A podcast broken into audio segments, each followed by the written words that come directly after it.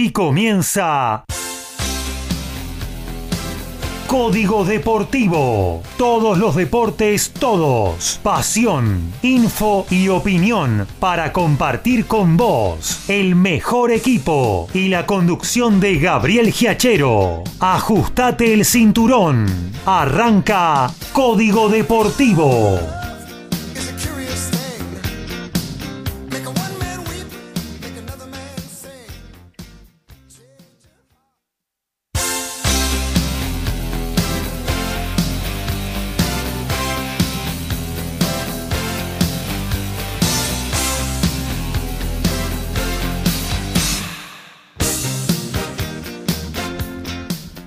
Hola, hola, muy, pero muy buenas noches. Aquí estamos arrancando la edición 80, sí, cumplimos 80 en Código Deportivo. Arrancamos allá por enero, febrero de este 2021, tras eh, llamarnos el picadito, con el cual también habíamos sumado más de 100 ediciones. Y bueno, aquí estamos compartiendo la pasión por el deporte que tenemos todos los integrantes de este ciclo. Eh, mucha info también con todos ustedes, como cada miércoles, como cada sábado. Eh, y bueno, gustosos de estar en contacto con nuestros oyentes que siempre nos hacen el aguante y bueno, se ponen de nuestro lado, hacen con nosotros el programa. ¿eh? Por eso siempre tenemos esas vías de contacto permanentemente abiertas, ya sea en el chat, de la página de la radio www.mgradio.com.ar a través de cualquiera de nuestras aplicaciones que te podés bajar gratuitamente de las tiendas Apple Store o Play Store o si no a través de nuestro número de WhatsApp donde nos podés mandar un audio o un mensaje. Es el 11 7005 2196. 11 7005 2196. Hora y media, ¿eh? a pura info y opinión deportiva en esta nueva edición, la 80 de Código Deportivo. Luego le damos paso a TMO, tu momento ovalado con nuestro compañero Alfredo González, donde ahí vas a degranar todo lo que fue la semana a nivel rugbyístico y escuchar un par de muy buenos temas musicales. Y bueno, vamos ya con la presentación de cada uno de nuestros especialistas en esta noche fresca sobre la ciudad de la furia. Arrancamos en el estudio mayor de MG Radio con el señor que se ocupa de fútbol. Horacio Boquio, ¿cómo anda? Hola, buenas noches Gabriel, el gusto de reencontrarnos un nuevo miércoles con toda la información del fútbol. Eh, tenemos ya la, definición, última fecha de la clasificación en el torneo de la Primera División D. Tenemos eh, fútbol en el exterior, eh, tenemos la eliminatoria de la Copa del Mundo. Eh, Conmebol mañana comienza una nueva jornada. Además, eh, en otros continentes, tanto África como Europa, también eh, una nueva fecha. Y eh, como siempre, el ascenso deparándonos el comentario de, cada edición. Lo vamos a tener seguramente hoy, lo podemos ampliar el sábado porque esto es ver para creer. Bueno, se viene una apasionante definición que ya se empezó a jugar en, en los supuestos bolilleros donde se determinan los árbitros, ¿no? Y el torneo cada vez está más desvirtuado, jornada a jornada, y bueno, eh, parece que se trabó alguna bolilla porque el que le correspondía no salió y salió uno que estuvo ya el domingo pasado. pero Barraca, eh, Yamil Pozzi es un buen referee. Bueno, pero finalmente no salió. No, no me diga eso. No, no salió, salió Pablo Dóvalo. Ah. el mismo que dirigió Barracas Central Ferro en la fecha 24, cuando le dieron el penal a Barracas que no había sido y que el arquero Minio de Ferro lo había contenido. Puede haber alguna falla en el sistema. Usted, usted es muy mal pensado, pero... Y después, bueno, la gran labor de Diego Ceballos, ya cuestionados antes del partido, de Ferro San Martín de San Juan, eh, no había que mirar en las áreas, sino mirar solamente en el medio de la cancha, ¿no? Como para poder expulsar un jugador y pasar desapercibido. Cositas que vamos a desgranar también en lo que tiene que ver con la columna de fútbol, pero tenemos mucho más para compartir con ustedes, por ejemplo, desde Villa Rafo Vamos a estar hablando de boxeo con el señor Ricardo Ricky Baiza. ¿Cómo anda, Ricky? ¿Cómo te va, Gaby? Se escucha medio mal, ¿no? Sí, bastante mal. No sé qué puede llegar a ser. Está ganando la tecnología, ¿eh? Está, bueno. Bueno, mira, mientras vos solucionas algo, sigo saludando a compañeros. Ya pasó el basurero, por ejemplo, zafamos de esa. Sí, eso sí, bueno, fenómeno. Bueno, vamos para los polvorines a saludar al señor que nos informa de básquetbol y de automovilismo, Dani Medina, ¿cómo anda?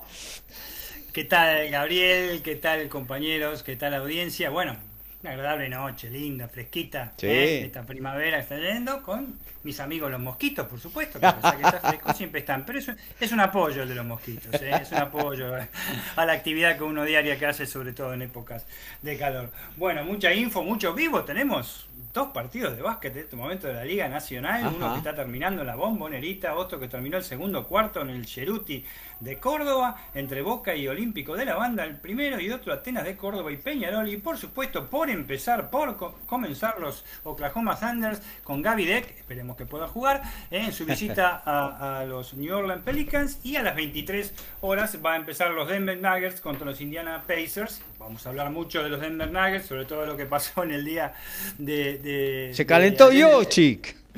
Mamita, que calentarse con ¿eh?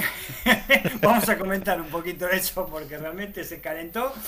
Mandó como 3 metros de un empujón a uno y se le vinieron como 12 jugadores y no pudieron moverlo.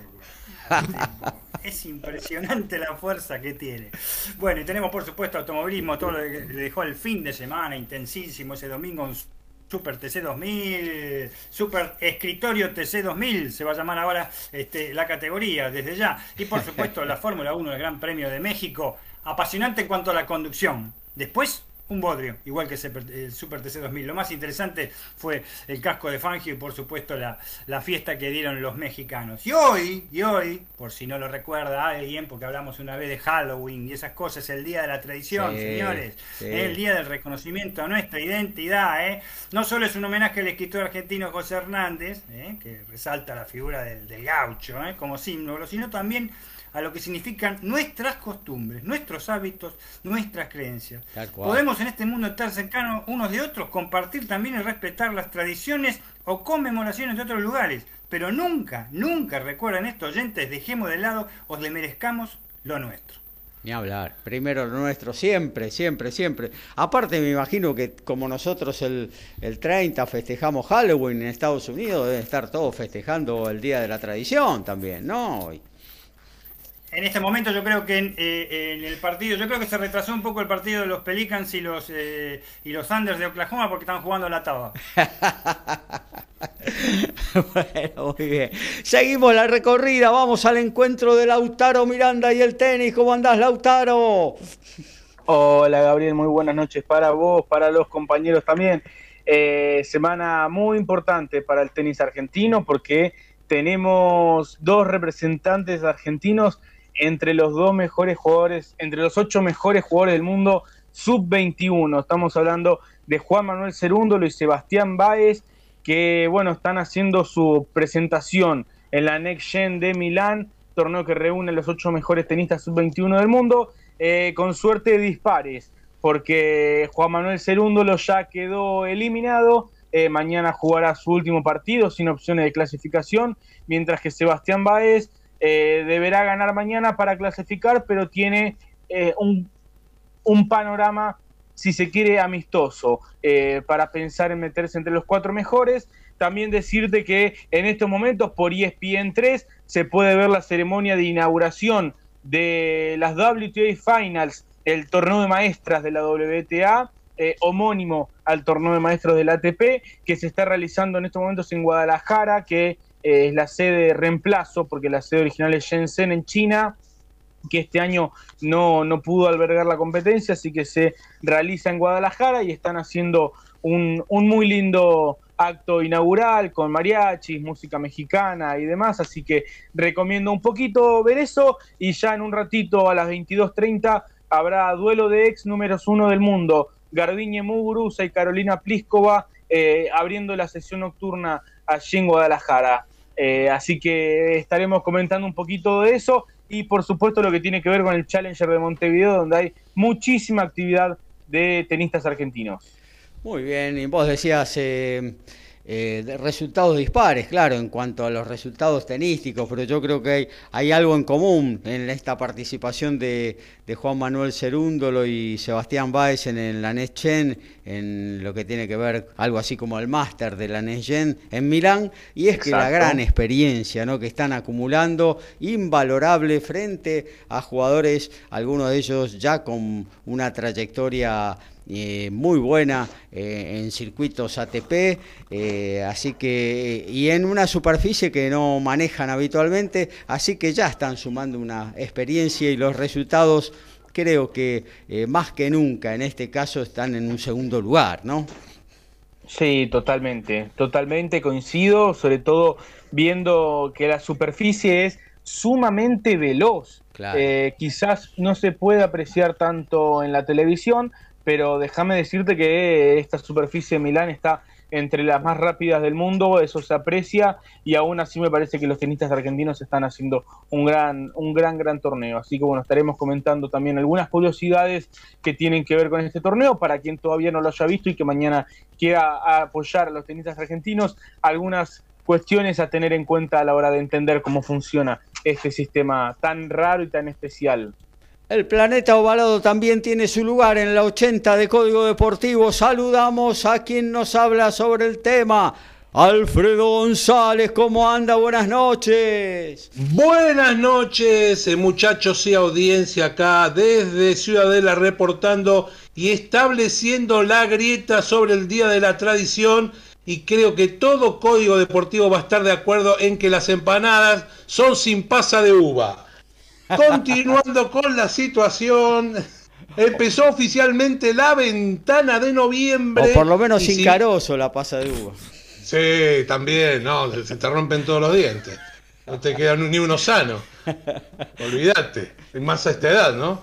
Este, te decía que empezó oficialmente la ventana de noviembre, pero nosotros nos vamos a meter mucho con el tema de los Pumas, si no, no nos va a dar el tiempo. Y tenemos este, opinión acerca del partido, cómo se realizó el partido. Este, se viene el partido ahora con Italia y cómo están eh, encarando la semana para ver cómo salen a la cancha el próximo eh, sábado, que justamente van a jugar en el horario de Código Deportivo. Vamos a ver eh, en vivo el partido de los Pumas con Italia. Muy bien, a ver, retornamos a Villarrafa a ver si podemos saludar al señor Ricardo Rubén Beisa. Ricky. A ver, ahora, ¿cómo se me escucha? Bastante mejor, ¿eh? Antes estaba bajo el agua, ahora parece que estuvieras en el fondo de tu casa. Pero bien, bien, bien, mejor. no sé qué pasa, me compré un teléfono y ahora voy a poner el, teléfono viejo a cargar, pero hemos hecho Tranquilo, tranquilo. Eh, bueno, tenemos mucho de boxeo también para compartir porque, bueno, se viene, no este sábado próximo, pero el 20 de noviembre, eh, el gran acontecimiento boxístico a nivel nacional, que es la reapertura para el boxeo del mítico Luna Park, amigo Ricky. Así es, Gaby, y bueno, estuvimos en la semana tratando de ver si se puede conseguir eh, las acreditaciones, pero vamos a estarnos solamente con, el mensaje para poder hacer alguna nota.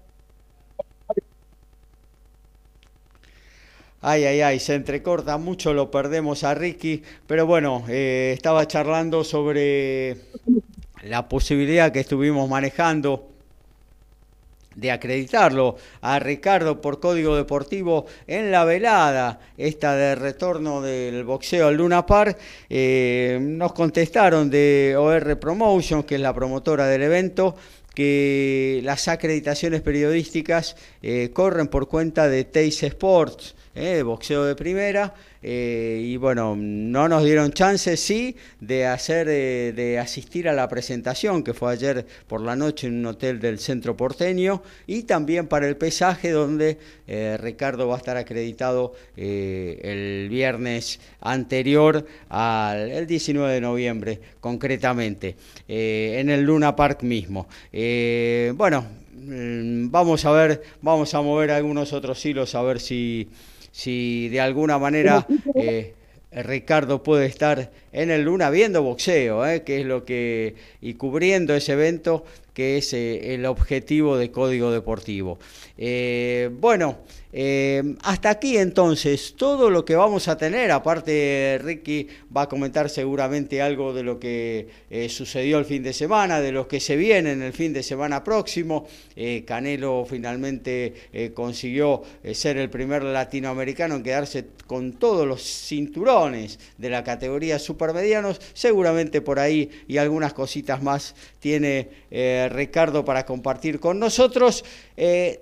todo eso todo ese combo de info y opinión lo tenemos en esta, la número 80 de nuestro envío, que ya arrancamos ¿eh? a todo ritmo como de costumbre. Medina, González, Boquio, saben de lo que hablan. Beisa, Miranda, Perata, son especialistas. Ellos hacen Código Deportivo. Un, dos, un, dos, tres.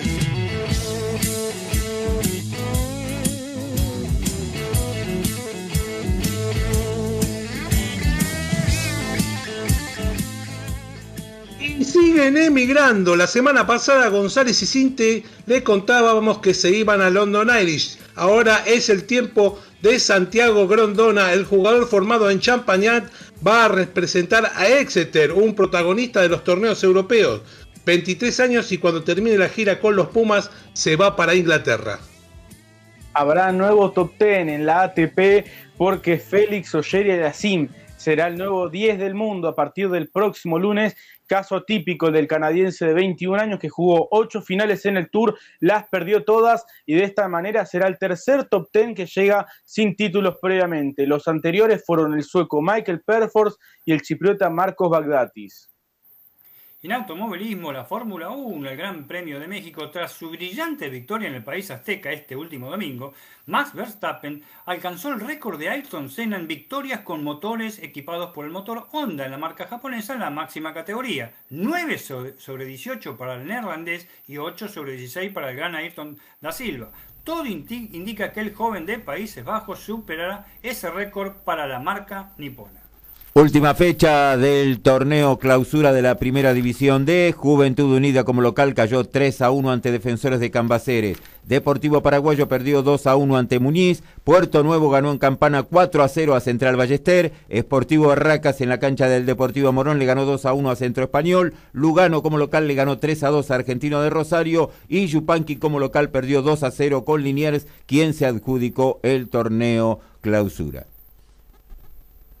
Y en el básquetbol, la Liga ACB Endesa Española, la segunda mejor liga del mundo, el escolta argentino y de gran desempeño esta temporada, Nico Brusino, acaba de dar positivo lamentablemente de COVID-19 en los test realizados por su equipo, el Gran Canaria. No podrá participar ni de la Liga ni de la Eurocup ante el Burg francés. Para, eh, parate obligado para Nico, que se encuentra asintomático, al igual que el alero serbio Oliver Stevac. Bueno, nos metemos en la primera columna, en el primer espacio informativo de esta número 80 de Código Deportivo. Vamos con el fútbol, vamos con Horacio Bocchio, eliminatorias se vienen eh, ya de las últimas ventanas que quedan eh, para la ruta a Qatar 2022. Horacio. Y mañana se va a poner en marcha la fecha número 13, a las 18 horas van a estar jugando Ecuador y Venezuela, a las 20 Paraguay ante Chile, 21 a 30 Brasil, Colombia, 23 horas Perú y Bolivia. El viernes a las 20 en el campeón del siglo ha quedado remodelado y preparado, está eh, realmente 10 puntos el estadio de Peñarol, Uruguay y Argentina. tenemos que Comentar que como ser el equipo del maestro Tavares ha tenido ya varias bajas por lesión, eh, por lo menos ya hay nueve entre los que iban a ser citados. Un equipo entero casi. Y prácticamente eh, que no estaban en condiciones físicas para llegar a este partido. Son Darwin Núñez, Edison Cavani, Sebastián Cuartes, eh, Federico Valverde, Georgian de Arrascaeta, Maximiliano Gómez, Matías Viña, Nicolás de la Cruz y Sebastián Cáceres son las bajas para este doble enfrentamiento que tiene el equipo uruguayo. Algunos titulares, ¿no? Y algunos son titulares indiscutibles, como el caso de Cavani, que viene, viene siéndolo, lo mismo que de Rascaeta, ¿no? Cáceres también, ¿no? El mismo Cáceres. Claro. Así que Viña también. Viña también. Y tiene, sí, varias bajas y bueno, eh, para Argentina es la oportunidad de ratificar todo lo que viene haciendo en estas eliminatorias y una victoria lo prácticamente ya lo pondrían en, el torneo de Qatar. Y Argentina en duda eh, las de espada, ¿no? Sí, está en duda lo de Messi, pero me parece que por funcionamiento como viene uno y otro y por las bajas que estamos mencionando y las rachas eh, de cada uno, creo que Argentina es el gran candidato, con o sin Messi, ¿no? Claro poniendo, em, digamos, la posibilidad de que Messi no juegue, de que le dé pocos minutos eh, sobre el final, Scaloni, o quizás que ni lo ponga frente a Uruguay, cosa que va a ser extraña, ¿no? Porque Messi quiere jugar siempre. Eh, ¿Quién podría ser el reemplazante? Dybala, teóricamente, el ¿no? Que se está, exacto, sí, el que se está hablando es Paulo Dybala, y quien es, es el que más se estuvo moviendo en los entrenamientos del equipo que es muy factible que termine eh, reemplazándolo él y que es eh, probable también que no, no sea titular de movida Messi, quizás juegue a lo mejor los últimos minutos, porque salvo que tenga un fracaso estruendoso Argentina, lo más probable que lo van a tratar de preservar, máxime con la cercanía del partido del próximo martes con Brasil.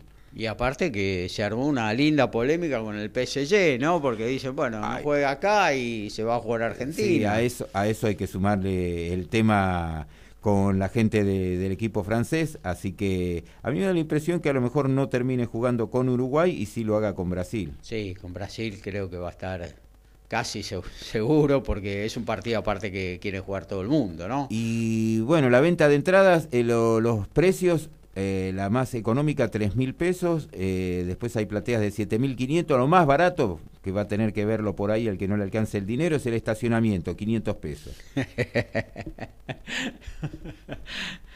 qué bárbaro, ¿eh? 3 mil pesos, bueno, eh, vamos a ver. En mi casa cobro 100 pesos por la tele. y tal cual. Y yo creo que el estacionamiento es bastante barato, te digo. Porque un trapito te cobra más, me imagino, no sé. ¿Cuánto, hay que tirarle un trapito? Eso es aparte.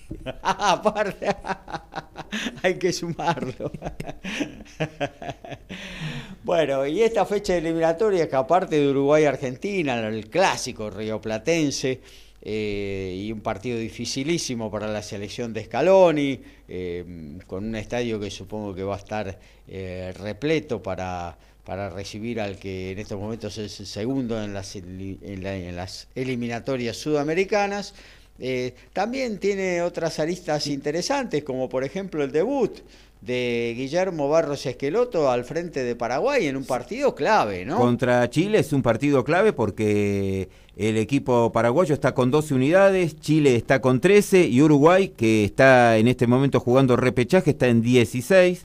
Así que los dos están jugando mucho, eh, todavía quedan eh, después de esta fecha cinco jornadas más, la del próximo martes y después cuando se reinicie, creo que va a estar aproximadamente entre finales de enero, principios de febrero, se va a reiniciar, eh, reiniciar y a finales de marzo ya va a estar completo las eliminatorias, las 18 fechas. Así que creo que ese es uno de los partidos importantes. Otro que también es muy importante es el de Brasil-Colombia, no por Brasil, sino por Colombia, porque está entrando cuarto, superando por diferencia de gol a Uruguay, así que es otro de los partidos eh, más que interesantes. Después está Perú-Bolivia, dos que están prácticamente ya eliminados, y el de Ecuador-Venezuela, Ecuador en el tercer lugar, hasta casi sorpresivamente de la mano de Gustavo Alfaro, eh, el equipo ecuatoriano con una victoria ante Venezuela. Da un paso grande. ¿eh? Lo podría, sí, dejar en, condiciones de, de ir accediendo a un lugar en esos cuatro que se están disputando para llegar a Qatar 2022. Incluso hasta casi que se aseguraría un, no sé, habiendo una catástrofe de aquí al final de las eliminatorias, un puesto en la en el repechaje incluso. ¿no? Y una victoria de Ecuador lo llevaría a 20 unidades. Recordemos que Uruguay está con 16 eh, fuera en zona de repechaje y que Chile y Paraguay están 13 y 12 y juegan entre sí. Así que un resultado de empate entre Chile y Paraguay es el, el que más le conviene a Ecuador.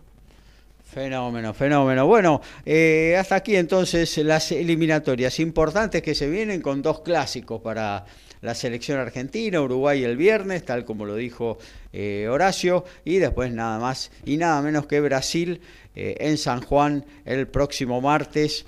Eh, otro partido de esos que se esperan siempre eh, frente a la Canariña, ¿no? Eh, frente al Scratch brasileño.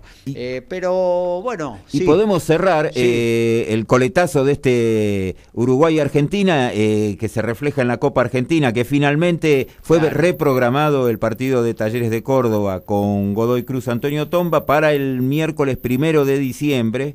en el horario 22, 22, 15 estaban eh, manejándose ese, pero que se va a jugar ese día después de tantas idas y vueltas. Tuvo varias veces cambios. eh, se hablaba de jugarlo el, el miércoles siguiente, el próximo miércoles. Eh, se quejaron la gente de Argentino Junior y Vélez porque dice que era muy muchos días sin jugar el plantel profesional por el tema de que no va a haber eh, fecha en este fin de semana. Finalmente acordaron eso, quedó postergado, que era lo que quería eh, la gente de Talleres de Córdoba a través de su presidente Fasi. Y eh, la final estaría prácticamente decidida a jugarla el miércoles 8 de diciembre. Tal cual. Eh, toda esta postergación vino a raíz de, de también una serie de lesiones que eh, acucian a la selección Colombia eh, y bueno, la citación de último momento de Baloyes, uno de los valores fundamentales de Talleres de Córdoba, ¿no? Que por eso pidió la... A partir de ahí es donde viene el pedido de postergación. Que bueno, eh, alzó la voz también eh, Godoy Cruz, porque recordemos que Diego Flores, el técnico tombino, el fin de semana pasado, donde se habían enfrentado ya Talleres y Godoy Cruz, había puesto un equipo alternativo, digamos, pensando, y poniendo toda la carne en el asador en este próximo viernes con esta semifinal de Copa Argentina. Sí, ¿no? pero finalmente esto comenzó ya hace bastante, esta puja. eh, no es nueva, fue el cambio de horario, recordemos que Claro. eh, lo transmitía la misma señal, fue en dos o tres oportunidades cambiado y pesó lo, lo que decidió el gerenciador de talleres finalmente, así que bueno, el partido quedó ahora para el próximo miércoles primero de diciembre, eh, sí, en el Juan Gilberto Funes, ¿no? Como estaba programado. Bueno, nos vamos a meter en el ascenso porque se vienen apasionantes definiciones. Ya hoy hubo un campeón en el torneo clausura de la primera D. Ya quedó definida la final por el ascenso a la primera división C, Horacio. Sí, eh, finalmente Liniers se quedó con el torneo y ahora va a haber una doble final con Puerto Nuevo que había ganado el torneo Apertura. Pero si vamos a la tabla de posiciones de los dos torneos, nos vamos a encontrar que Defensores de Cambaceres no ganó ninguno de los dos torneos, pero es el que más puntos acumuló. 47, eh, segundo Liniers 43, tercero Puerto Nuevo 39. Pero además, eh, Cambaceres, en el torneo Apertura no había perdido el equipo de Mariano Daponte y en este torneo perdió en la anteúltima fecha recién, ante Yupanqui. Así que ha quedado fuera de la conversación del primer ascenso y se va a tener que conformar con jugar el, segundo. Ahora eh, quedó Puerto Nuevo en Campana va a recibir a Liniers, eh, todo esto está a confirmar, el- la vuelta va a ser Liniers eh, en su estadio de Villegas local. Y los cuartos de final van a tener a Muniz recibiendo a Cambaceres, luego se va a jugar en, en Ensenada. Argentino de Rosario va a recibir a Sportivo Barracas, luego Barracas, que hace las veces en cancha de Deportivo Morón, recibe a los rosarinos. Y Centro Español va a ser local de Juventud Unida, luego Juventud Unida va a recibir a Centro Español. De estos tres que clasifiquen, se va a sumar el perdedor de la final del primer ascenso para continuar en semifinales. De la primera D, la categoría benjamina del fútbol nacional, pasamos a la Primera B Metropolitana, que bueno, consagró un campeón el fin de semana pasado y ya mañana tiene la primera final, Horacio. Mañana 16.30 en Malaver y Posadas Colegiales va a recibir a Flandria. El partido de vuelta eh, se va a jugar a las 17 horas del próximo miércoles en el Carlos V y ahí va a salir el primer ascenso al Nacional B. Y están a confirmar, pero es posible que eh, jueguen el día 17 eh, por el reducido saca chispas recibiendo al Deportivo Merlo. Eh, recordemos que acaban a ser a partido único. La ventaja va a ser que el nombrado en, primer término, el mejor ubicado en la tabla de posiciones, va a ser el local. JJ Turquiza ante Defensores Unidos de Zárate y los Andes en el Gallardón ante Acasuso. Muy bien, hasta ahí entonces primera D, primera B y bueno, y esta polémica, una más, ¿no? Por si hacía falta de la Primera Nacional. Se viene una definición que fútbol, para el futbolero es apasionante si la eh, si la miramos estrictamente del lado futbolístico, del rodar de la pelota, ¿no? Pero que bueno, que tiene muchos trasfondos que hemos venido remarcando. Eh, a partir de Horacio Bocchio desde hace mucho tiempo esta parte. ¿eh? Lo que en los medios eh, nacionales y demás salió a la palestra hace un, par de semanas atrás, una semana atrás, aquí en Código Deportivo, si usted es oyente de nuestro programa, lo sabía desde hace unos cuantos meses atrás, denunciando un montón de irregularidades en los arbitrajes y en la designación de jueces, si no le fue en saga, esto que bromeábamos al comienzo del programa para distendernos un poquito, pero que realmente nos causa mucha preocupación. Lo que fue el sorteo para eh, esta última fecha de la Primera Nacional, el torneo más importante de ascenso en la República Argentina, están en juego eh, dos ascensos a la categoría VIP del fútbol argentino. Y bueno, Federico Beligoy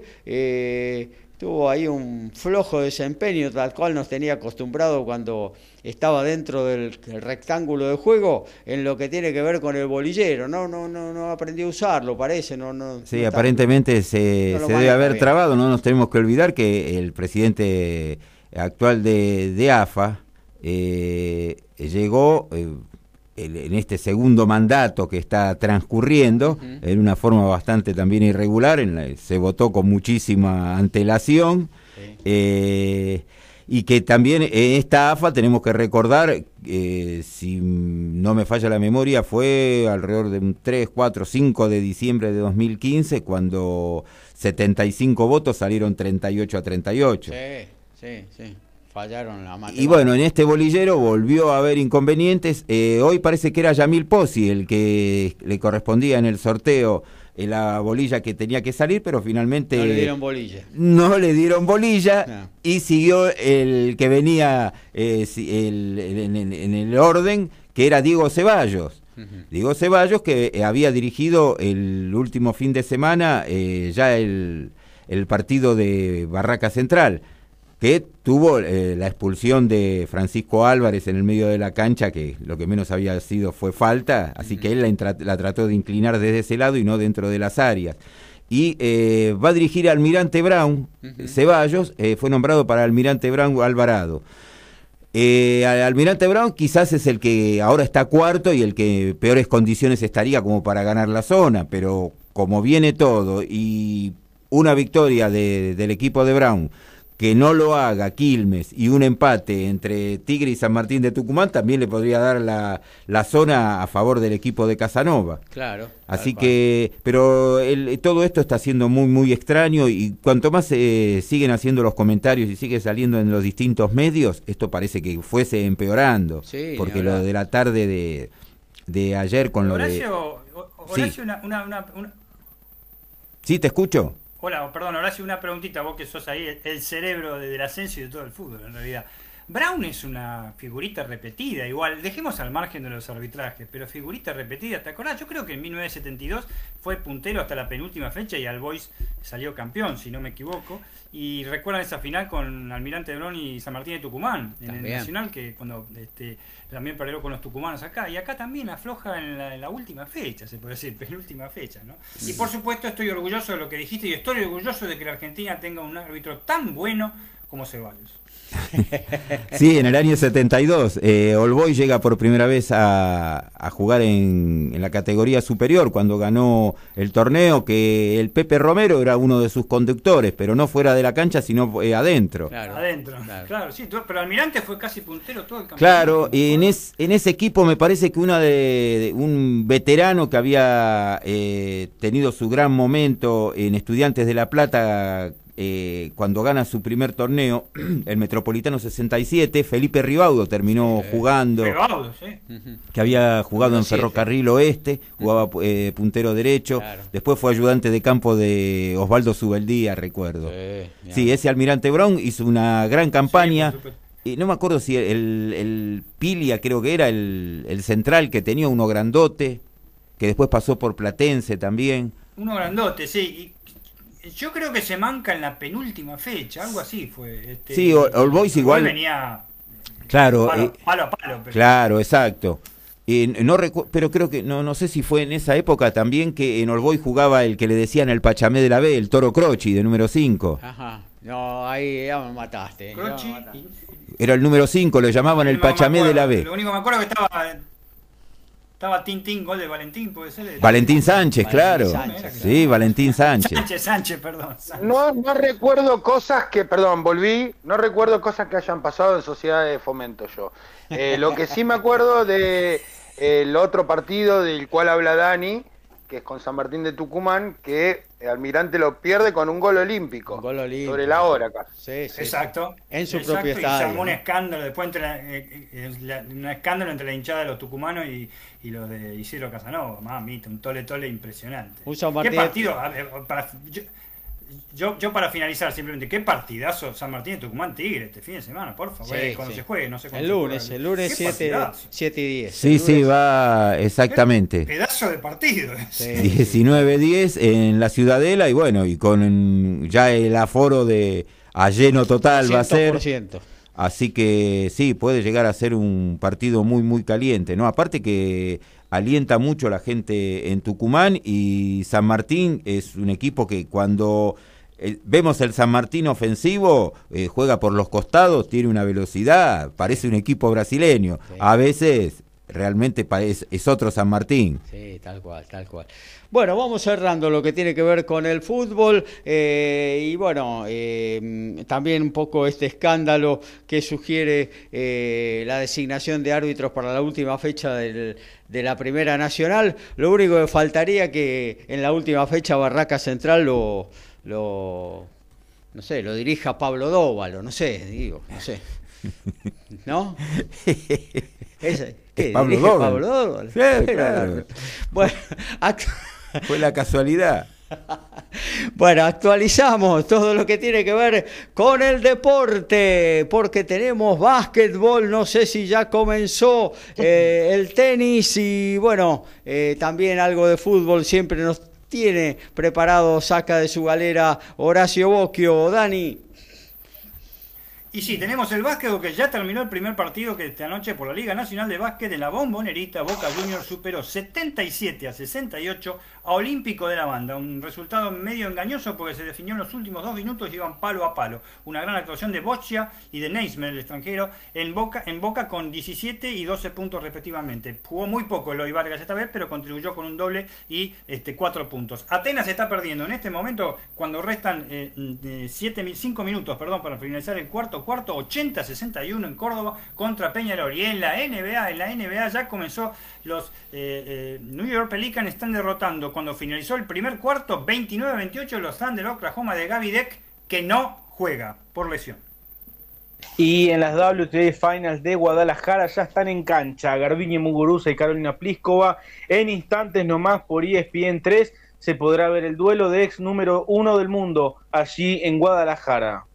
La fecha 19 última del clausura de la primera división C se va a empezar jugando mañana, 15.30 el porvenir en Herli ante Luján, mismo horario para San Martín en Bursaco y Atlas, Leandro N. Alem y Claypole el viernes, 15 horas para Esportivo Italiano Midland, Central Córdoba Victoriano Arenas, Veras Ategui Real Pilar, Argentino de Merlo La Ferrer y Tuzaingó Docsud, y Excursionista General La Madrid. Queda libre Deportivo Español. Recordemos, están en igualdad. Verazategui y Tuzaingó, última fecha en 34. A todo ritmo, info y opinión. Código Deportivo. Código Deportivo.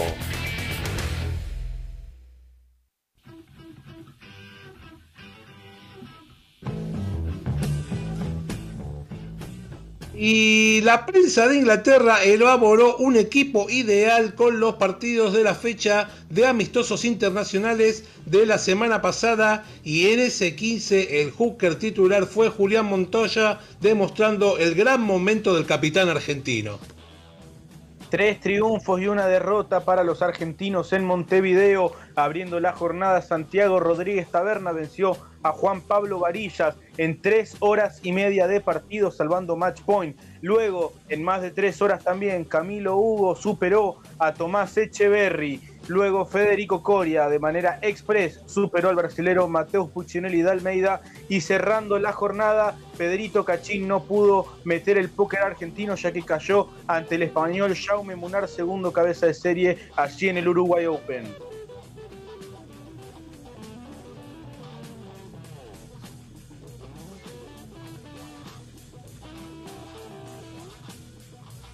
Y en el Brasileirao ya tenemos algunos finales. Paranaense le ganó 2 a 1 al Ceará. Atlético Mineiro, líder del torneo, le ganó 3 a 0 a Corinthians. Santos ganó 2 a 0 a Bragantino. Palmeiras recién finaliza 4 a 0 al Goyanense. 4 del segundo tiempo. Fortaleza igual a 0 a 0 con San Pablo. El Juventude e Internacional también 0 a 0. Y como visitante en 7 del segundo tiempo, América le gana 1 a 0 al Sport Recife. Y el TCR América en automovilismo se viene la carrera Endurance en el Oscari y Juan Galvez este sábado. Será la segunda de este estilo y participarán dos pilotos por auto, siendo los invitados más importantes los argentinos Esteban Guerrieri y Néstor Girolami. El Torito compartirá el onda con Juan Manuel Zapac y el cordobés, el otro hombre, con el brasileño Rafael Reis. Además, Tito Besone compartirá con Fabricio Pesini, el puntano en el Linanco. Sábado tendremos en vivo a la mañana el Código Deportivo La Carrera. El cubano Ramsés Bartelemi demolió a Gustavo de Perrito Vittori por nocaut técnico en el segundo asalto, en lo que fue parte de la cartelera del duelo de Canelo Álvarez versus Caleb Plant en el MGM Grand de Las Vegas.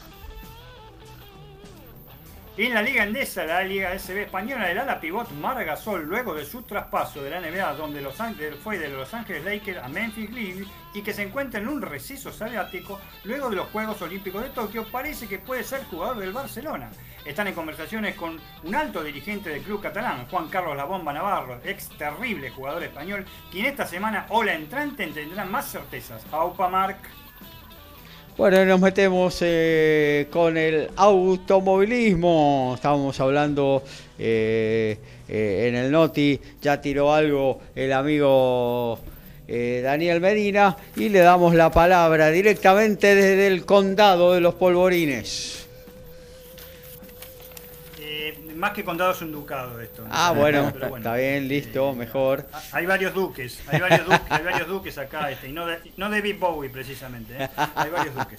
Este, el duque blanco. Bueno, el, duque blanco, de la voz grave y de actitudes, bueno, dejémoslo ahí.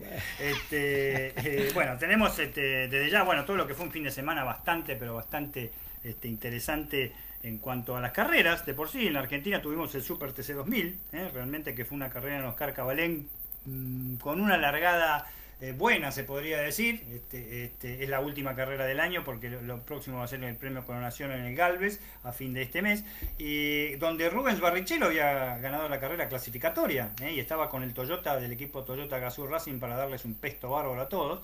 Pero un adelanto en el, en cajón de largada, donde tiene que largar, hizo que este, el comisariato lo este, sancionara con 5 segundos y un stop and go, este que lo retrasó del segundo lugar que estaba en ese momento, ¿eh? del segundo lugar que estaba en ese momento, en la quinta vuelta, al décimo primero. ¿eh? Cuando él paró, quedó décimo primero. Realmente se, co- se quejó mucho Rubiño de esto porque eh, alega que en el momento que su ingeniero le estaba dando eh, cómo debía colocarse en la grilla de partida, se eh, escuchó la voz, según él, según él, de un comisario eh, este, que interrumpió la, la- la- la llamada, no entendió bien y aparentemente eso motivó su adelantamiento en cuanto a dónde debía ubicarse, no que se adelantó por largar antes, dónde Claro, debía claro. ubicarse.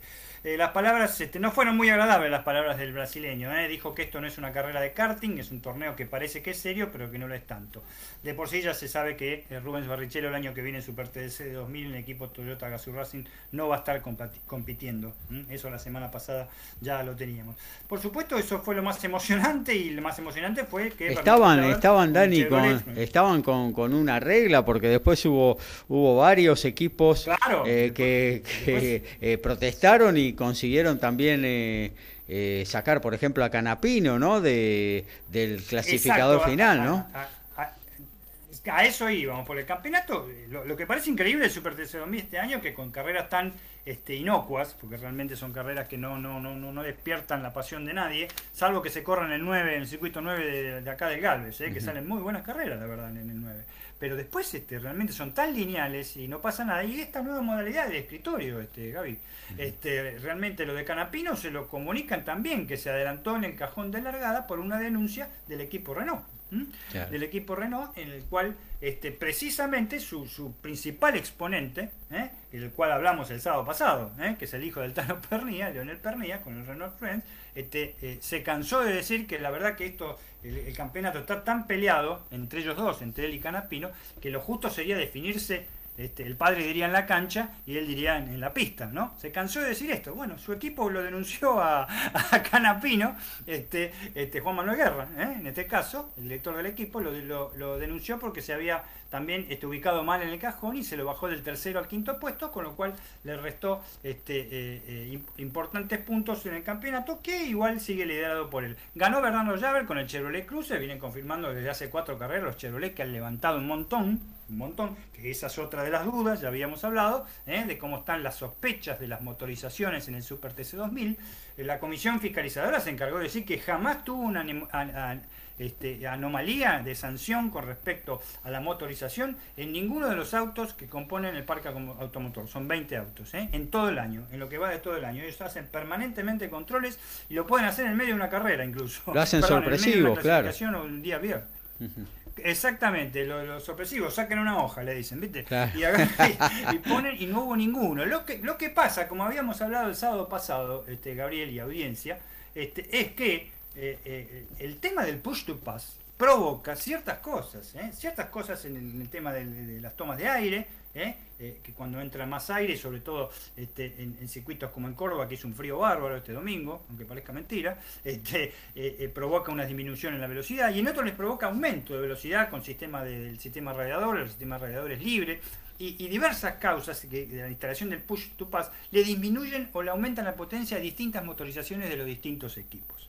Entonces, eso es lo que realmente pasa. Se cree, hay declaraciones de Facundo Arduzo que se van a, a- a- a- el, el año que viene se van a, a- a tener más cuidado con eso, porque las comisiones fiscalizadoras dicen que está todo bien, ¿eh? que no hay anomalías en ese aspecto. Acá la gente, Pernía, se, como les dije el otro día, Pernía se queja que tiene 15% menos velocidad que otro auto, por ejemplo, que Canapino, por ejemplo, o que Javer, pero Pernía va este, segundo en el campeonato, este, y, a, y a tres puntos, cuatro puntos. O sea, este, eh, está todo muy hablado, muy de escritorio. Vamos a ver lo que va a ser la carrera final en el Galvez. Ojalá que sea en la pista. Este, ojalá que sea en el circuito número 9 también, ¿eh? ojalá que sea así, porque ahí sí que va a ser batalla, batalla. Y este, tenemos a dos candidatos que son Canapino y Leonel Pernilla, que están separados por muy pocos puntos, que ojalá los dos se merecen el título. Primero Pernilla como, como batalló todo el año, y Canapino como se acercó ahora con un Chevrolet Cruze que está respondiendo y le han encontrado una vuelta, tanto él como Javer le han encontrado una vuelta, este, cómo, cómo andar. Vamos a ver en la próxima. Y por otro lado, tenemos lo que fue la Fórmula 1, ¿eh? la Fórmula 1 en, el Gran Premio de México, que fue una fiesta, eh, que tuvieron todos los, este, la gente que hacía las transmisiones en la Argentina, estuvieron todos en vivos, a equipo, a equipo completo, eh, eh, la fiesta de los mexicanos, todos con camisetas verdes, alentando a Checo Pérez, este, pero lo único emocionante fue la largada, en donde se demuestra, como dijimos siempre, que Max Verstappen, que ganó gallardamente la carrera, este, siempre dijimos que anda más rápido que el auto. ¿Eh? La largada que hizo doblando por afuera, realmente eh, eh, superando en la succión a, a, a Valtteri Bottas y a Lewis Hamilton, realmente fue, fue, fue notable. Fue notable y de ahí se disparó, se disparó. La gran decepción del día fue Valtteri Bottas. Ya el equipo Mercedes, lo, por, por supuesto que ya lo, lo ha, lo ha cortado para el año que viene, pero, eh, pero mm, sobre el finés no se puede decir mucho, porque realmente Daniel Ricciardo lo tocó de atrás. le hizo hacer un, tom, un trompo. El finés iba a estar tercero después de Hamilton y le iba a hacer una carrera más tranquila a Hamilton, porque Checo Pérez lo tuvo mal. Claro. Y de ahí en más no pasó, no pasó absolutamente nada. O sea, este, se, se especuló con esos famosos este, eh, eh, undercut que hacen de los cambios de, de neumáticos, que Checo Pérez, porque tenía 11 vueltas este, menos de, de neumático que, que Hamilton lo iba a agarrar, lo iba a agarrar, lo iba a alcanzar faltando uno o dos vueltas. Sí, lo alcanzó, pero adelante lo tenía Hamilton. Ese es el tema. No es fácil, Luis, pasar. Sí, una cosa es alcanzar y otra es pasar, Un eh. gran piloto. Sí, y sobre todo con la, la- la parte técnica de la Fórmula 1 también, ¿no? La Claro. turbulencia, todo eso. Este, pero este, después, este, eh, ya les digo, un campeonato en el cual sí, Verstappen ahora tiene 312 puntos y medio contra 293 puntos y medio de, de Hamilton. Este, le ha sacado 20 puntos. Son 25 los que le dan primer puesto, así que todavía no tiene asegurado nada. El tercero está Bottas, que ya no tiene aspiraciones con 185, pero no ha podido ayudar en esta. Y cuarto Checo Pérez con 165, que sí, que sí quiere eh, eh, estar en el podio también en el campeonato, ¿no? Ha levantado mucho en las últimas cuatro carreras. La próxima la tenemos en Interlagos, el domingo, el Gran Premio de Sao Paulo, ¿eh? porque no es el Gran Premio de Brasil. Es el Gran Premio del Estado de Sao Paulo por aportes particulares. Así que la bandera brasileña parece que ahí en Sao Paulo no, no funciona la cosa. En Río por ahí sí. Pero este, eh, la tenemos para ver, en otra vez en horarios de la tarde. Vamos a ver, ahí generalmente los, los Mercedes andan muy bien. ¿m? Pero yo creo que, este, como pálpito, los, si no se equivoca Verstappen, si no hace macanas, si no va al toque, si es paciente por ahí y se banca a tener en la primer curva un segundo lugar, eh, creo que está mucho mejor Red Bull que, que, Mercedes este año, sin, sin ninguna duda. Me parece que lo tiene que... eh, Y Checo Pérez este, lo ayuda un poco, pero no tanto, no tanto. ¿eh? Los Mercedes son, lo- lo- los dos Mercedes para mí están por arriba de Checo Pérez. Eh, ya sea Hamilton como este, y este, Bottas. Pero eh, si quiero recalcar lo último que digo, simplemente, y con esto cerramos, es este que eh, Hamilton, no sé si va a vender cara a su derrota, pero este año por ahí se les cuestionó algunas cosas, yo mismo le cuestioné algunas cosas, a veces lo hago medio risueñamente, pero realmente ha demostrado ser un campeonazo también. ¿eh? Este, ha reconocido el tipo cuando pierde se queda, se queda un rato en el cockpit siempre pensando, hice todo lo que pude, sacude la cabeza y no lo alcancé a este, no hay acaso. Este, y me parece que en este momento es superior el, el- el- Red Bull. El motor, y además el motor hace la diferencia, ¿no? El motor es muy superior. Vos Claro. fijate que salió cuarto Gasly con una muy buena carrera de Pierre Gasly con el motor Honda. ¿eh?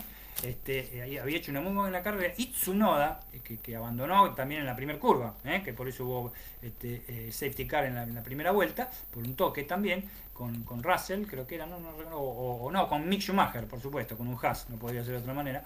Este, eh, había clasificado, fue sancionado por el tema de, largó los últimos puestos por el tema de cambio de motor, de piezas del motor, pero había sacado en realidad un séptimo puesto el día sábado en la clasificación. Así que tanto eh, eh, lo, que ha, lo que ha avanzado Honda, que se retira de la Fórmula 1, aunque pasa a ser otro equipo ahora, como Red Bull se va a llamar, y, y- este, eh, los chicos de Alfa Tauri también, no sé qué nombre van, a tener, van a ser motores, eh, todos los japoneses van a trabajar para los este, italianos por un lado, Alfa Tauri, y, y, y austríacos por el otro lado por Red Bull. Así que más o menos lo mismo, ha progresado un montón, como dijimos varias veces. Honda siempre entró en la Fórmula 1 y empe- este, esperó, esperó hasta que fue lo más hasta que fue lo más. Hicimos la comparación reciente de Verstappen y Ayrton Senna con los triunfos. McLaren Honda con Senna era una cosa de loco. Sí, ni hablar, Prost hablar. también eh, eran, eh, eran realmente este, invencibles.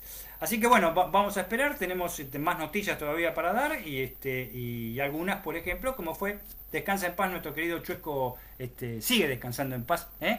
en, en su museo, nuestro museo, el museo de la Argentina, del más grande en la historia de la Fórmula 1, para muchos, sobre todo para Sir Jackie Stewart, ¿eh? que fue el promotor de este, de este reconocimiento a, Fan- a Fangio a 70 años de su primer título y que se le hizo un traslado de sus restos mortales desde la ciudad de Mar del Plata hasta el museo con presencia de muchísima gente del deporte automotor, pero sobre todo en el ámbito nacional con Jackie Stewart, ¿eh? un tipo nada más ni nada menos que salió tres veces campeón del mundo, que se retiró joven porque quiso, porque quiso y dijo que eh, así no se podía seguir corriendo cuando estaba porque no iba a llegar al cuarto campeonato y tenía razón, la inseguridad era algo increíble, se le murieron muchos amigos, ¿eh? este, y que tienen su ranking, que ustedes lo deben haber visto por ahí, los tres mejores pilotos de la historia, que son para él, en ese orden, Juan Manuel Fangio, Jim Clark, su amigo y compañero, ¿eh? el verdadero escocés volador, era Jim Clark, y Alain Prost. Tal cual. Daniel de Villataisei, con la incorporación de los Toyotas, ahora Chevrolet quiere correr con los Camaro. Me imagino que si es así, nosotros vamos con los Mustangs, nos dice Daniel de Villataisei. Sí, yo tengo un vecino que tiene, que tiene un Valiant hay- también, por ahí hay- lo quiere meter, yo qué sé. ¿No? No sé, qué sé yo, y después puede venir Triumph, eh, puede venir un Jaguar también, eh, pueden traer de viejo, qué sé yo. Y bueno, ese es el temor que tienen, pero Hoy- Hoy, lo que hemos comentado hoy- y vamos a tener de comentario en otras veces con el turismo carretera, este se impone también un cambio. eh. Sí. Al- Algo hay que hacer. Hoy justamente ojo, eh. Toyota, para que sepa el, el oyente, Toyota es el sponsor oficial del turismo carretera. eh. Claro. Eh, hoy leía una nota ahí en la página de campeones eh, armando ya lo que es el Toyota Camry para justamente el turismo carretera. Y bueno, eh, yo digo a los eh, fanáticos del TC, a los fundamentalistas del TC y, y de toda su historia, que lean atentamente esa nota y que vean que hoy el TC eh, no sé, prácticamente, como decíamos el otro día, eh, es la cola del, del Chevrolet o la cola del Falcon eh, o la de la GTX, pero nada más, ¿no? Del Torino, hombre, eh, es nada más. Eh, todo lo demás es un solo producto, es una categoría casi que monomarca y bueno, eh, un poco para entender lo que puede llegar a ser el futuro, no solo con Toyota, sino quizás con otras marcas que más adelante se vayan incorporando a la categoría más popular del automovilismo argentino. Bueno, actualizamos, arrancamos con algo que siempre tiene en la manga el amigo Horacio Bocchio, luego pasamos al básquetbol y finalizamos con el tenis. Y tenemos que para mañana Estudiantes de Río Cuarto a las 21 va a recibir a Temperley, que el viernes a las 15 Nueva Chicago en Mataderos ante Estudiantes de Buenos Aires, a las 16 Chacarita Mitre de Santiago del Estero y en el mismo horario Guillermo Brown de Puerto Madryn All Boys van poniendo comienzo a el final de este torneo clasificatorio de la Primera B Nacional. Y en básquetbol, en Córdoba, en Estadio Cheruti, está dando una paliza, palizómetro de Peñarol de Mar del Plata, que gana su primer, su primer partido, 94 a 77 por ahora, restando 1 minuto 41 para finalizar el cuarto cuarto. En la NBA faltan 5 minutos para terminar el primer cuarto. Los Oklahoma Thunder superan 41 a 39 a los Pelicans en New New Orleans. Recuerden que no está jugando Gavidec. Gabriel Giachero y Muguruza en Guadalajara abriendo el grupo Teotihuacán. Gabriel Giachero y Dream Team hacen Código Deportivo.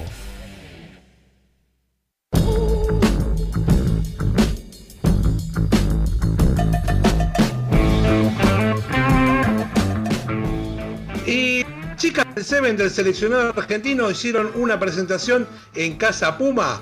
Van a jugar un torneo en Uruguay clasificatorio para el Mundial de Ciudad del Cabo en Sudáfrica 2022. La novedad que de ahora en más pasarán a reconocerse como las Jaguaretes.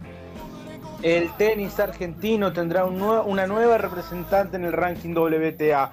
Boy Valentina Mutilva, de 19 años, superó a la japonesa Katsumi y a partir del próximo lunes aparecerá en el listado mundial de la WTA. Y en el turismo carretera, en automovilismo, estamos hablando del sábado, la cuarta fecha de la Copa de Oro en Toay, La Pampa. Obviamente, el cambio de fecha se debe a las elecciones legislativas, pero la máxima categoría de nuestro país se nos viene con 43 inscriptos. Se agregan Martín Ponte con Cherulet, Leonel Galdi y Diego Di Carlo. En un este, eh, sábado a puro automovilismo en Código Deportivo estaremos con las tres series de turismo carretera en vivo en la City Pampiana. Y ojo, el pronóstico porque parece que llueve en Córdoba el título Super Mosca Sudamericano Femenino quedó en manos de la local Carla Merino, al superar por decisión unánime a Ixadema, velada organizada por Arano Box y DirecTV. Y en básquetbol de la selección argentina estamos hablando, finalmente se conoció el que será el nuevo cuerpo técnico de Argentina frente a las ventanas FIBA para el Mundial 2023. Junto al head coach Néstor Che García estarán el ya anteriormente confirmado Leo Gutiérrez, olímpico de la banda y director del Sub-17, Gonzalo García, actual director técnico de Boca Juniors, y Hermán Mandole, ex asistente de Julio Lamas, cuatro, mejor dicho, seis años en Japón, eh, quien además será coordinador de todas las formativas nacionales. Debut 26 y 27 de noviembre con Paraguay en Ventana FIBA. Por las eliminatorias de la CONCACAF, fecha número 7, última de la primera rueda, el viernes 22.05 Honduras recibe a Panamá, 23.05 Canadá, Costa Rica, mismo horario para El Salvador, Jamaica, 23.10 Estados Unidos, México. Recordamos, la tabla de posiciones tiene a México con 14, 11 Estados Unidos, 10 Canadá, hasta ahí los que están entrando, en, en repechaje con 8 está Panamá, quedando afuera Costa Rica 6, 5 Jamaica, El Salvador, último Honduras con 3. Nos metemos en la pelotita amarilla. Con las novedades del tenis recurrimos a Lautaro Miranda. Sí, Gaby, porque, eh, y haciendo conexión con la novedad de Valentina Mutilva, el domingo pasado tuvo lugar las finales de la Argentina Open WTA, primer torneo WTA en Argentina en más de 34 años. Eh, y bueno, por un puntito apenas no tuvimos campeona de dobles, exactamente en tres ocasiones porque Lourdes Carlé, en compañía de la griega de Espina Papa Mijail, tuvieron triple match point en la final de dobles cuando la griega sirvió 7-6 y 5-4. Eh, pero bueno, sus rivales Irina Evara y Ekaterin Gorgotze, eh, que venían de ganar un título WTA 250 en Rumania, se hicieron muy fuertes, salvaron las tres pelotas del partido, de campeonato, mejor dicho, eh, y se llevaron la segunda manga. Luego ya en el Super Tiebreak del tercer set, eh, hasta el 4 iguales, el partido estuvo muy parejo, pero luego las europeas lograron despegarse y sellaron el triunfo por 10-4. Una verdadera pena, porque como digo, tuvieron tres pelotas de campeonato y consecutivas la dupla de la Argentina y la griega, pero aún así, eh, enorme torneo de Lourdes Carlet, que, bueno, se coloca 220 del mundo en dobles, sigue 261 en singles y bueno, es la tercera raqueta argentina en el listado individual, por detrás de Nadia Podoroska y Pablo Ormachea. En el singles, la novedad fue el triunfo de Ana Bondar de Hungría, eh, que venció por 6-3-6-3 a la francesa Diane Paris. Eh, Bondar es la, nuevo, la nueva 107 del mundo. Esta semana está jugando en Santiago de Chile y la próxima semana estará jugando en Montevideo y está ahí a nada de ingresar al top 100 y ya está casi con total seguridad en la eh, eh, perdón digo en el cuadro principal del Abierto de Australia, el cual sería su primer cuadro principal de Grand Slam. Diez argentinas disputaron el cuadro principal de la Argentina Open, lo cual es algo muy importante, pero también eh, junto con esto me parece que debería realizarse una gira de torneos menores que permitan a las jugadoras argentinas llegar en mejores condiciones, porque apenas tres torneos internacionales se disputaron este año y déjame contarte una curiosidad, que es el hecho de que Julia Riera, tenista de Pergamino de 19 años, se fue a jugar a Turquía estas semanas del Argentina Open, eh, donde ganó sus primeros dos títulos profesionales, sabiendo de las escasas posibilidades de ganar partidos en un torneo WTA 125, prefirió hacer una gira de torneos por Turquía que bueno, son W15, son torneos mucho menores, pero logró ganar dos de ellos y hoy aparece 730 del mundo eh, y todavía le falta computar el título que ganó el pasado domingo. Así que a tener en cuenta esta cuestión de que el torneo, eh, si bien ayuda a las jugadoras argentinas, eh, ayuda también a las extranjeras y la idea es también generar eh, un circuito interno para que las jugadoras argentinas puedan disputar torneos también. Eh, pasando a lo que tiene que ver con lo que nos ataña a las Next Gen Finals de esta semana, primero hizo su presentación Juan Manuel Cerúndolo el día de ayer, cayó en cuatro parciales ante Brandon Nakajima y el día de hoy cayó ante Holger Rune.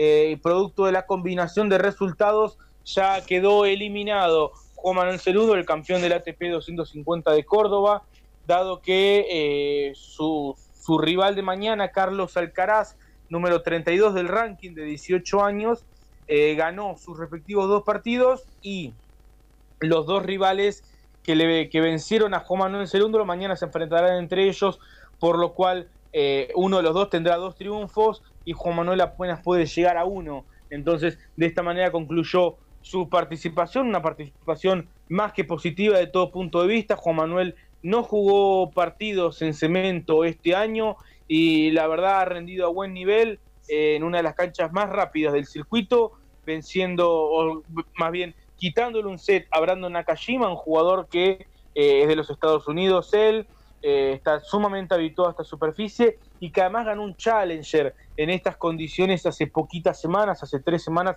en Brest, en Francia. Eh, Holger Rune, jugador de Dinamarca, también eh, nieve mayor parte del año, está súper habituado a jugar en cemento indoor y bueno, hoy le ganó también en cuatro parciales.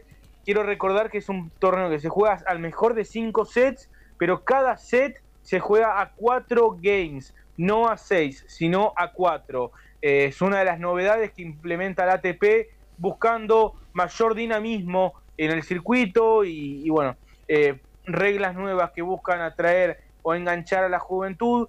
La verdad no tienen mucho lugar, es un torneo de, exhibición y tampoco eh, se le presta mucha atención a ese tema, pero bueno, sirve para darnos una idea de lo que la, ATP quiere implementar.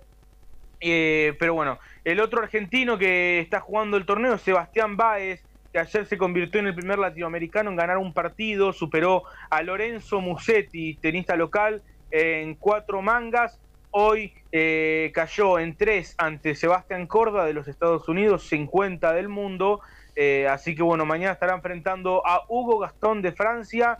El panorama de este grupo es un poquito más complejo, eh, porque bueno, Sebastián ganando, sabe que ya casi con total seguridad estará en las semifinales pero aún perdiendo puede este, acceder al lote de los cuatro mejores y luego también Sebastián Corda supera a Lorenzo Musetti, pero bueno, para simplificarlo, necesita ganarle a Hugo Gastón y ya con ello asegurará su lugar entre los cuatro mejores del torneo. Eh, y bueno, para cerrar, quiero comentar que esta semana se estará disputando eh, el torneo de maestras de la WTA en Guadalajara, se puede ver por ESPN 3 la jornada comenzará a las, a las 5 de la tarde eh, y la verdad que Guadalajara se ha esmerado por hacer un torneo muy, muy lindo. Se lleva a cabo en el Centro Panamericano de Tenis, eh, construido para los Juegos Panamericanos de, la, de, Guadalajara del 2011. Y bueno, están las ocho mejores jugadoras del mundo, con la excepción de Ashley Barty, la número uno del mundo, que desde marzo no volvía a su casa en Australia y que de haber participado en el torneo hubiera tenido que hacer cuarentena al volver a su país y bueno, por ello decidió este, faltar a esta cita, pasar las fiestas con su familia y encarar la gira 2022 ya con la vista en el abierto de Australia, donde será por supuesto local y la máxima favorita. Muy bien, hasta ahí la información. ¿A qué hora más o menos eh, tendría lugar el partido de Baez? Porque están transmitiendo la señal de ESPN, está transmitiendo por la mañana. El turno tarde eh, no, no, no lo está poniendo en pantalla, ¿no? Por lo menos eh, por televisión, Lauti, ¿no? Sí, Gaby, sí, en ESPN 2 este, se, se está pudiendo ver. Mañana 10 de la mañana, Juan Manuel Cerúndolo ante Carlos Alcaraz Último partido de Juan Manuel, como comenté, ya está eliminado, Alcaraz ya está clasificado, pero será una linda prueba este, de, Juan ante el mejor jugador eh, de los jóvenes del circuito. Y a las 15.30, abriendo la sesión nocturna, Sebastián Báez ante Hugo Gastón. Eh, lo bueno de esto es que abrirán las respectivas sesiones, por lo cual no, no tendrán que esperar a la conclusión del partido anterior, eh, aunque bueno, en el caso de Baez podría jugar una mala pasada porque ya Corda y Musetti jugarán con el resultado del partido anterior puesto, pero bueno, no, no se puede jugar todo al mismo tiempo. Eh, así que bueno, 10 de la mañana Cerúndolo, concluyendo su participación, 15.30 Sebastián Baez buscando el pase a semifinales, todo por ESPN 2. Muy bien, actualizamos fútbol, básquet, tenis en Código Deportivo número 80. Y están igualando ya en 35 del segundo tiempo, es por Recife y América ahora 2 a 2. Juventud le gana 1 a 0 a Internacional y Fortaleza a 10 del final le gana 1 a 0 a San Pablo, que está quedando a 3 puntos de la tabla de descenso.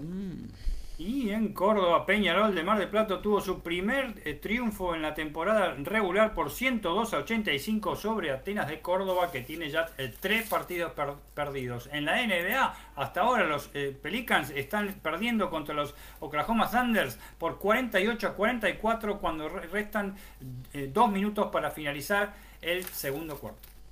Muy lindo partido entre Pliskova y Muguruza abriendo eh, las WTA Finals en Guadalajara. Ahora mismo saca la española 4-3 en el primer parcial.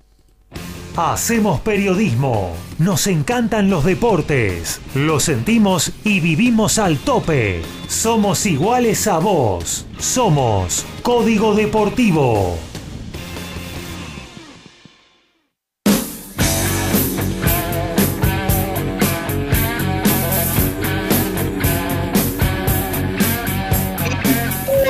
Cuarta fecha de la segunda etapa de la Urba Top 12 vamos a tener otro clásico de San Isidro que tiene mucha historia y las mayores goleadas fueron en las canchas del SIG. En el 2004, sí, 55, casi 18 y en el 2013 el ganador fueron los de la Academia, casi 51, SIG 7.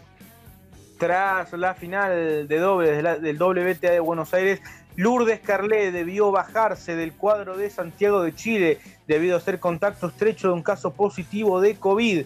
Esperará un resultado negativo y eh, jugar el WTA de Montevideo que tendrá lugar la semana próxima. De esta manera, la única argentina que disputó en Santiago fue Solana Sierra, que perdió en la primera ronda ante Irina Vara, cuarta cabeza de serie.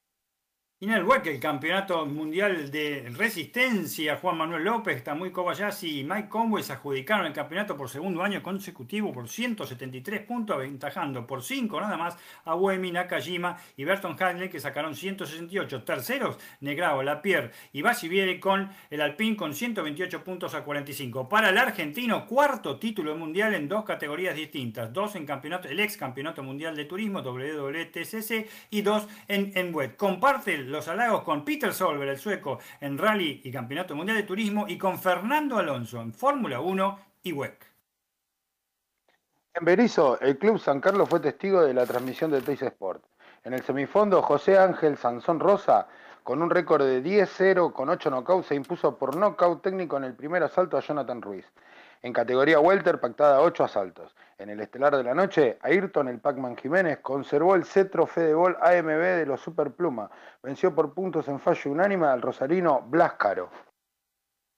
Y en básquet de la NBA, Leandro Golmaro, el argentino, se afirma con sus actuaciones en la G-League, ya que con dos triunfos el equipo filial de Iowa con 22 puntos de promedio, 6 y medio rebotes y 7 asistencias. A eso le ha sumado su buen porcentaje de triples, 5 de 9, 56%, dato no menor para una cualidad que debe mejorar en un ámbito tan exigente con las Además, ya vuelve a los Minnesota Timberwolves otra vez, ya que a las 0 horas de hoy juega con el puntero, el equipo estrella Golden State eh, Warriors, hasta ahora el equipo sensación.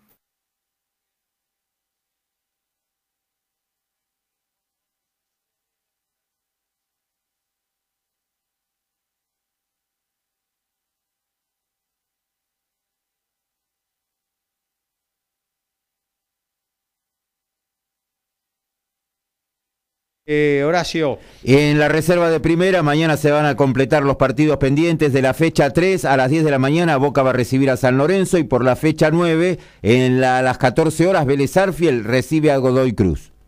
Bueno, a ver, volvemos a intentar con Alfredo González para hablar de rugby. Alfred, ¿estás por ahí?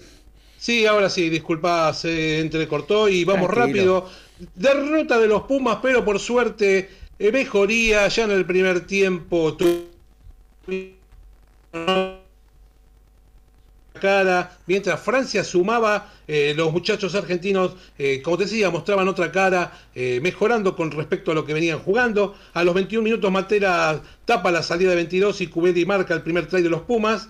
jugaban en campo contrario, pero las amarillas este, hicieron que retrocedieran en el juego y el primer tiempo se fueron a descansar con Francia arriba 9 a 7. Ya en el segundo tiempo el partido también tuvo mucho ritmo. Los dos no cedían, Bofelli puso arriba de vuelta en el marcador a los Pumas y a partir de ese momento se jugó en campo argentino, hubo una desconcentración y llegó el primer try del equipo francés que a partir, como decíamos, de ese momento tomó el control del partido y se jugó mucho cerca de las 22 de Argentina. Este, llegó un nuevo try del equipo de Francia sobre el final, un try de Mateo Carreras para descontar, que como igual que Flamen, el francés, debutaban los dos con un try. El partido terminó 29 a 20 en favor del equipo francés. La verdad que Francia fue superior, pero no fue el dominador del partido hay que hacer, eh, no, no, hay que hacer tantas faltas eh, tácticas eh, que perjudican al equipo y que también hay que ver lo de la indisciplina, una cosa que hay que modificar, créeme. Siempre está pasado de rosca y lo importante hay que una mejoría importante en el equipo. no se estuvo fino para poder ganar el partido y lo importante es que el sistema defensivo, la verdad, fue muy superior a lo que venía jugando los Pumas. Eh, ya con respecto a lo que tiene que ver en la semana, la vuelta de Chaparro sufrió un desgarro del gemelo derecho eh, previo al partido de Francia y se pierde el resto de la gira y fue reemplazado rápidamente, fue llamado Ignacio Calles, el jugador de Pau, que eh, fue reemplazado y el domingo ya con sus compañeros. Eh, no tiene ningún caps con el equipo nacional, pero jugó dos mundiales para los Pumitas y fue parte de Argentina 15. Así que la mañana del domingo eh, hicieron un regenerativo y viajaron todos eh, como parte de la burbuja que obliga a la organización en un vuelo charter hacia Italia. Todo esto el lunes pasado. La novedad que ese lunes fue que la presencia de Facundo Cordero, el jugador de Exeter, en lugar de Bautista Deli, en un entrenamiento que estuvo una entrada en calor, que se dividieron los forwards de los backs para hacer ejercicios, en el centro que tiene Benetton en la ciudad de Treviso. Así que con esos movimientos que hicieron hay un equipo tentativo, después seguramente el jueves lo van a confirmar. Será Gallo, Montoya, Gómez Codela, Paulo Lavanini, Matera y González, Isa de Octavo, Cubeli y Santiago Carreras, no va a estar Sánchez aparentemente, De la Fuente y Moroni, Mateo Carreras y Facundo Cordero los wines y Emiliano Bofeli el fullback. Así que con todo esto, eh, hoy tuvieron el día libre, mañana es otro día de eh, entrenamiento bastante duro, así que los jugadores argentinos este, yo creo que se fueron a dormir sin culpas, eh, jugaron, este, dejaron todo en la cancha. El resultado, a pesar de que no fue lo que algo positivo, ante como un rival como Francia, la verdad que este, se puede sacar algunas conclusiones a favor. Siguen los errores técnicos y tácticos, nada que no se pueda mejorar con trabajo. El proceso de Mario Ledesma eh, había llegado a un punto de baja confianza y la verdad que este sábado aprovecharon y jugaron con otro espíritu y, se fue mejorando mucho en defensa, que era algo que, tenía el equipo eh, que revisar. Se mejoró también en el Scrum y hubo un pequeño retroceso en el line-out, pero se creo que se va a poder seguir eh, avanzando. Hubieron algunas buenas jugadas colectivas, pero la falta de eficacia en los últimos metros no hicieron que se transformaran en puntos.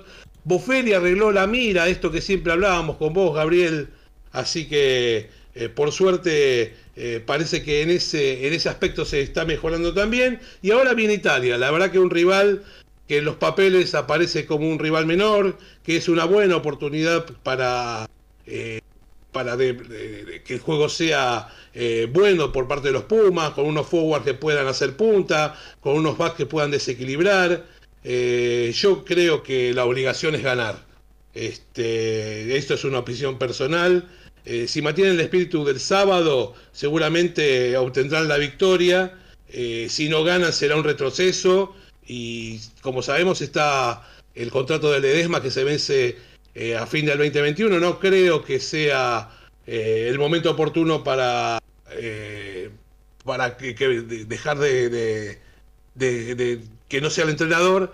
Yo creo que debe renovárselo y llegar hasta el 2023. Muy bien, muchas gracias eh, Alfredo. Actualizamos fútbol, básquetbol, tenis. Y por las eliminatorias de la Unión Europea de Fútbol, mañana desde las 14, Azerbaiyán y Luxemburgo, Georgia, Suecia, Rusia, Chipre, Armenia, Macedonia, 16.45, Irlanda, Portugal, mismo horario para Grecia, España, Malta, Croacia, Eslovaquia, Eslovenia, Alemania, Liechtenstein y Rumania, Islandia. Dani. 30 iguales, 5-4 saca Muguruza, la española, a dos puntos de quedarse con el primer parcial. Y en la NBA, en la NBA terminó el primer tiempo, los primeros dos cuartos, los Oklahoma Thunder derrotan 56 a 48 a los New York Pelicans y acaba de comenzar en la ciudad de Denver, los Denver Nuggets están derrotando en un minuto de juego 8 a 1 a los Indiana Pacers. Somos pasionales, tenemos buena onda y también nos calentamos. Sumate a Código Deportivo. Somos como vos.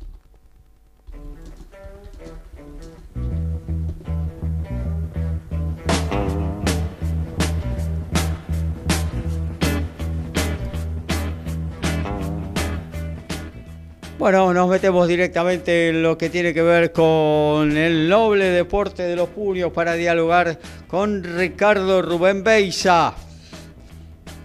Bueno, Gaby, eh, para ir resumiendo, te voy a contar que, como vos lo dijiste, Saúl Canelo Álvarez hizo historia eh, al unificar los cuatro cinturones AMB, CMB, eh, OMB y FIB de las 168 libras.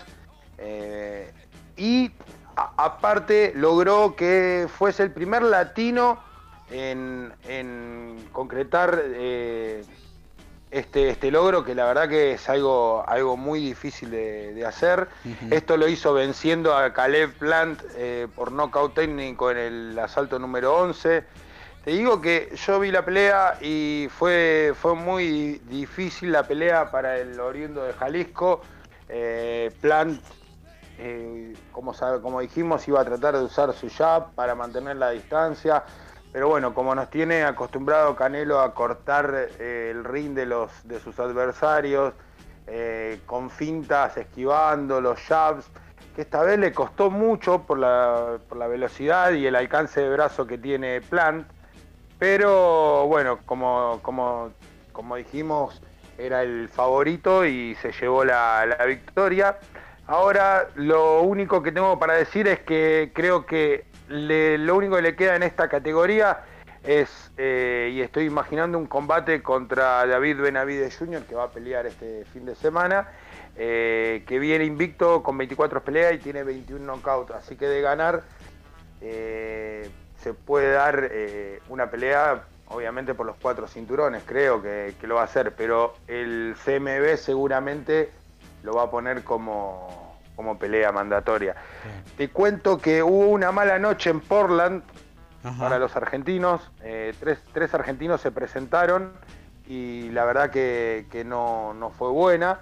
Eh, el dominicano Rohan Polanco venció por nocaut técnico en tres asaltos a Gabriel Puñalev eh, en la categoría Welter. Eh, mientras que Brandon, el estadounidense Brandon Berry también se impuso por nocaut técnico en el tercer asalto a Diego Pérez. Esto fue en la categoría de las 140 libras a 8 asaltos.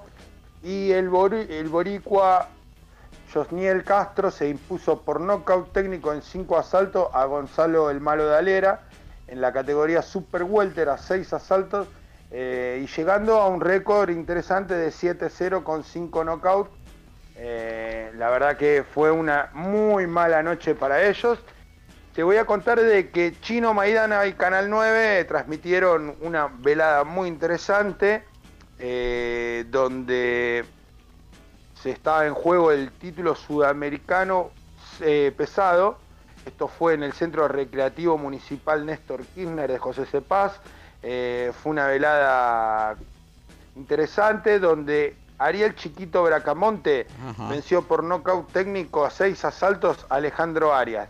Eh, vi la pelea, la dominó de principio a fin, no hubo, no hubo equivalencias, así que bueno, hay que, hay que ver qué va a hacer Chiquito Bracamonte. Quiere desafiar verdad, a, Robusti, ¿eh? Ojo.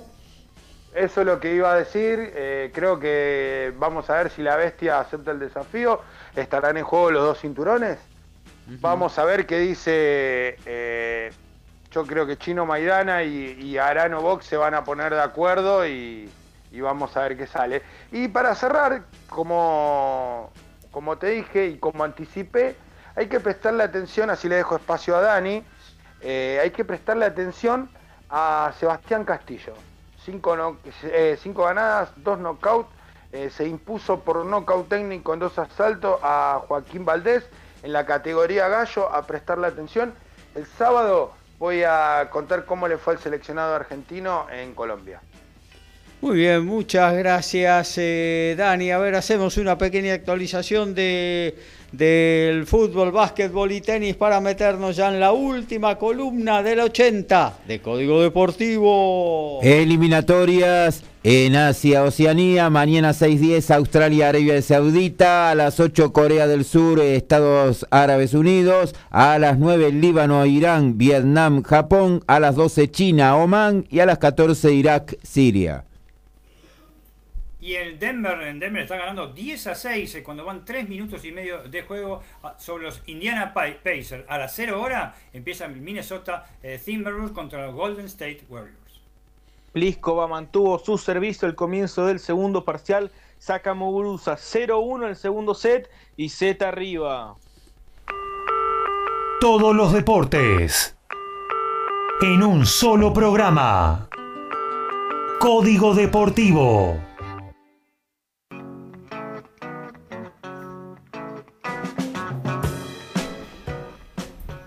Bueno, nos metemos en la pelota anaranjada, la pasión del básquetbol en la voz de Dani Medina. Rapidísimo parezco Ginóbili contra Serbia Montenegro en la antena Oh, 2004. qué jugada, qué, jugada. ¿no?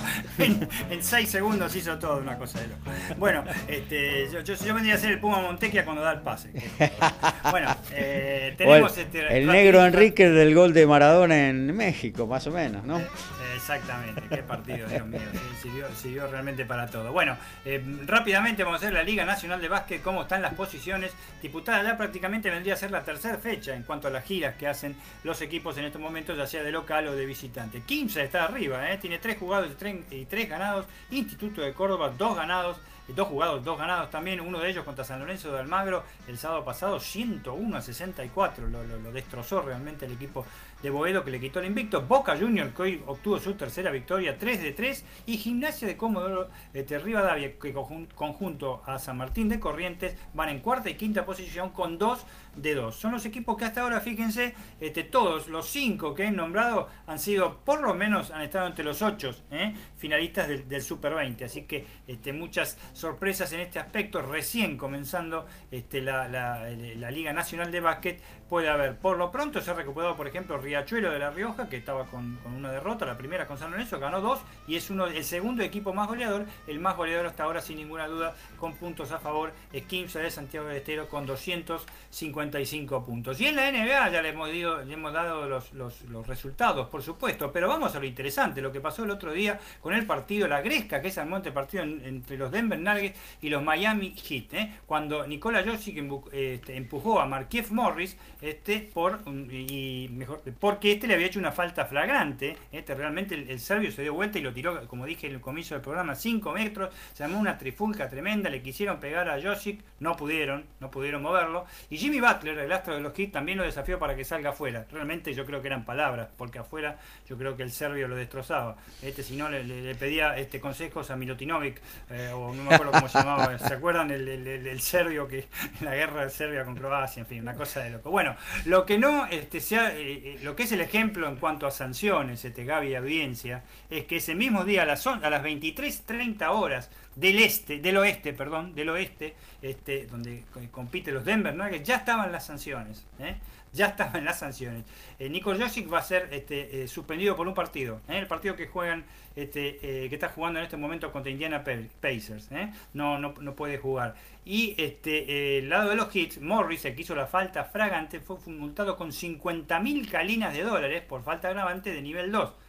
que desencadenó toda la situación, mientras que Butler, James Butler, recibió una multa de 30 mil dólares por la incitación a la violencia luego de que sucediera la trifulca. Eh, bueno, sería todo porque ya estamos en el, segundo final, pero se agarran también allá, ¿eh? Mamita, pero ¿con quién se metieron? Por favor.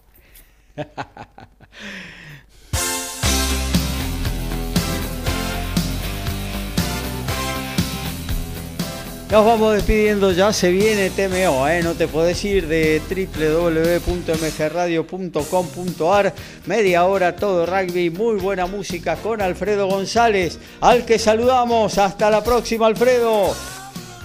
Hasta la próxima, muchachos y oyentes. Eh, recordamos el sábado los Pumas en el horario de Código Deportivo.